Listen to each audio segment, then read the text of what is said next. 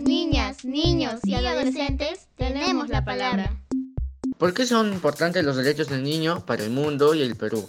Primero, hay muchos niños que no saben qué es un derecho. Y si saben, no saben cuáles son esos derechos. Entonces es perjudicial tanto para los niños y la sociedad.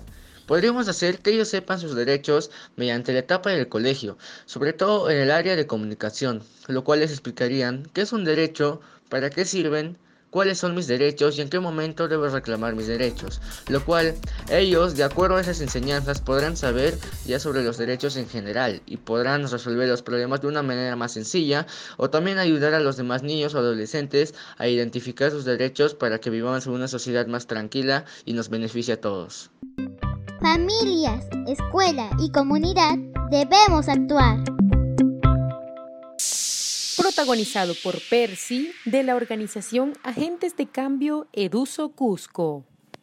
Un podcast del colectivo interinstitucional por los derechos de la niñez y adolescencia, producido por el Organismo Andino de Salud, Convenio Hipólito Unanue y la Mesa de Concertación para la Lucha contra la Pobreza.